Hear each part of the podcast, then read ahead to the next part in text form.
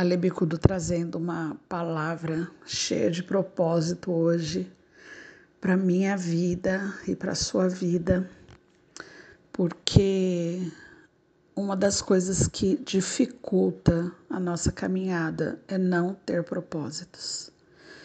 Eu não sei se você conhece alguém que ou não conhece o seu propósito, ou se esqueceu do seu propósito, ou deixou o propósito caído em algum ponto do caminho. Pessoas que deixaram de sonhar, que não têm mais expectativa.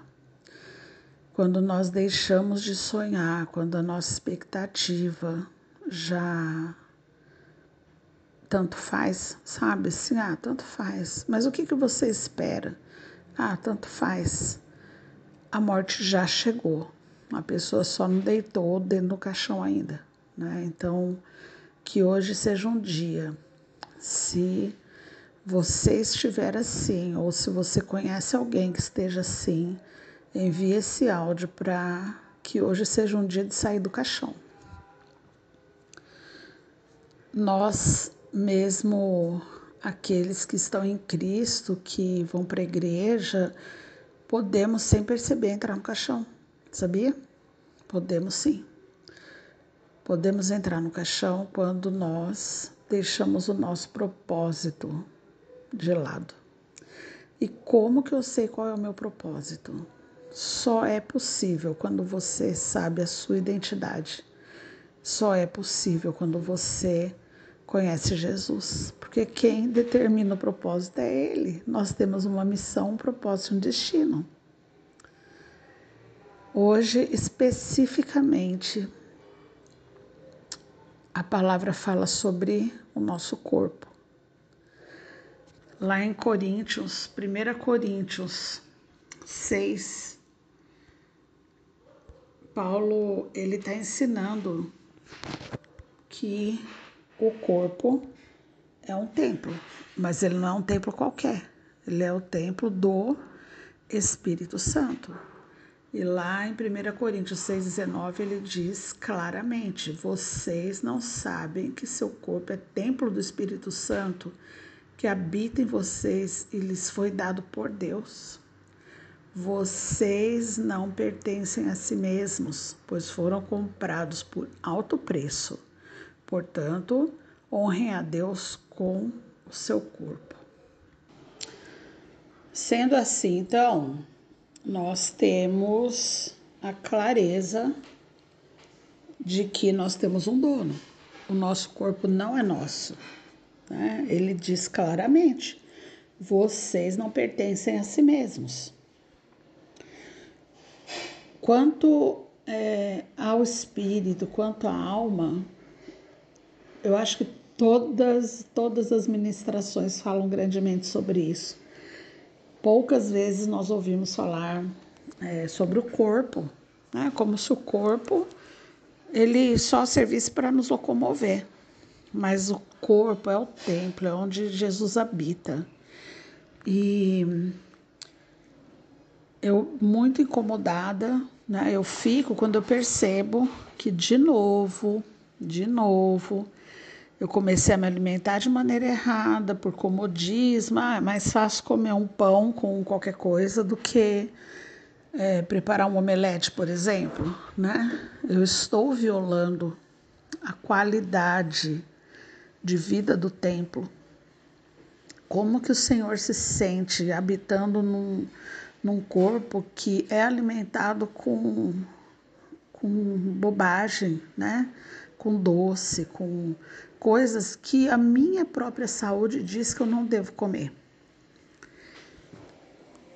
Verso 12 e verso 13, é, Paulo fala especificamente: ele fala, olha, tudo me é permitido, mas nem tudo me convém. Eu posso comer tudo que existe na terra, mas nem tudo é bom para mim. Então, por quê? Por que, que nós fazemos isso? Nós nos escravizamos naquilo que faz mal para o nosso corpo. A resposta é simples, porque é bom, é gostoso. Se o pecado fosse ruim, gente, ninguém pecava. Imagina se fumar maconha desse um revertério lá, te desse uma, uma dor de barriga todas as vezes que você fumasse, você tivesse que sair correndo para um banheiro, sentisse dores e cólicas terríveis. Ninguém ia fumar maconha. Se cada vez que alguém cheirasse uma carreira de cocaína, o nariz começasse a sangrar e começasse a ser uma, sabe, uma cena horrorosa assim, ninguém ia usar. O pecado é bom, a sensação é boa. O que nós precisamos entender, começando por mim, é que no pacote do pecado tem dois itens: o prazer e a consequência. E a consequência é inegociável. Inegociável. Os alimentos foram feitos para o estômago e o estômago para os alimentos. É verdade, mas um dia Deus acabará com os dois. Gente, olha que sério isso, né? Ah, é muito bom comer, é bom comer. Mas um dia isso vai acabar. Então, do que nós temos nos alimentado? Eu travo guerra contra mim mesma a vida inteira. Só que hoje é uma guerra consciente de quê? De que esse corpo não me pertence e que se eu alimentar esse corpo de maneira incorreta, de maneira errada, de maneira que vai prejudicar a longevidade da minha vida, eu vou caminhar menos nessa terra, eu vou morrer mais cedo. E isso não é castigo de Deus, isso é colheita. Se eu semear uma má alimentação, eu vou colher doenças. Então, que hoje seja um dia de avaliarmos, sabe? Eu estou falando de comida porque é específico para mim, né? Eu estou no propósito agora de novo, né? De 30 dias de alimentação só com bicho e planta. O que, que é isso? Só carne, verdura, legume e fruta. Por quê? Para desintoxicar, para tirar do meu sangue, tirar do meu corpo o açúcar, a massa, né, o carboidrato. Precisamos de carboidrato, mas não precisa ser o pão. Isso é específico para mim. Por que, que eu preciso fazer um propósito para isso? Porque isso é uma fraqueza. E o diabo ele vai usar as fraquezas da nossa vida. Tem gente que tem fraqueza na sexualidade, na pornografia, na droga, na bebida. Hoje a minha fraqueza, desde criança, gente, é comer. Comer coisas que não são necessárias para o corpo, comer doce, como eu gosto, né? Mas eu vou deixar de gostar em nome de Jesus. É, e outra, é agradável ao paladar, né? Traz uma satisfação momentânea e pode trazer uma morte rápida. Então, vamos olhar hoje para a nossa vida e ver o que eu tenho feito que o meu corpo está sofrendo danos, que o meu corpo, o templo do Espírito Santo, está destinado à ruína. O templo não é nosso. Nós precisamos ser bons mordomos na terra. Precisamos cuidar do que Deus nos confiou. E o nosso corpo é dele, pertence a ele. Se nós nos unirmos, a pessoa que se une ao Senhor tem com ele uma união de espírito. Nesse trecho do capítulo, ele está falando especificamente sobre prostituição. Que as pessoas que se entregam à prostituição se unem em carne e é um pecado que corrompe o corpo, ele age diretamente no corpo e o corpo não é nosso, então nós estamos levando destruição para o templo. Mas isso é muito importante, a pessoa que se une no, ao Senhor tem com ele uma união de espírito. Então, que sejamos hoje decididos a reconhecer em nós o que está nos afastando, o que está tirando o Espírito Santo de dentro do templo ah, mas eu não falo palavrão, eu não uso droga, eu como direito, eu não bebo.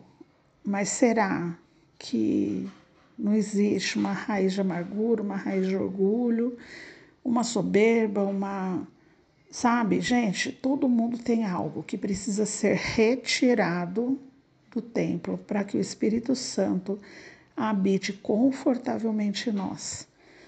Quando eu olho para mim, diante de Deus, eu preciso reconhecer o quanto eu sou pequena e o quanto de deficiência ainda existe em mim. Porque só assim o Espírito Santo vai conseguir me levar ao desejo de um conserto para que ele se manifeste em glória, que ele se manifeste em amor, que possa transbordar de mim aquilo que ele é. Vamos pensar nisso? Juntamente a isso, eu propus um desafio para mim mesmo. Para mim mesma, se você quiser, eu vou fazer, estabelecer 30 metas. Que para quê? 30 coisas que eu preciso transformar. Eu preciso ser transformada em 30 coisas, eu ainda nem sei o que é, mas vou pôr no papel e cada dia eu vou me concentrar em uma, sabe? Mudar pequenas coisas todos os dias. E eu tenho certeza, certeza que daqui 30 dias eu vou ser uma pessoa melhor. Em nome de Jesus, com a ajuda de Jesus, somente com Ele, isso será possível. Eu te desafio. Vamos junto? Que Deus te abençoe, em nome de Jesus.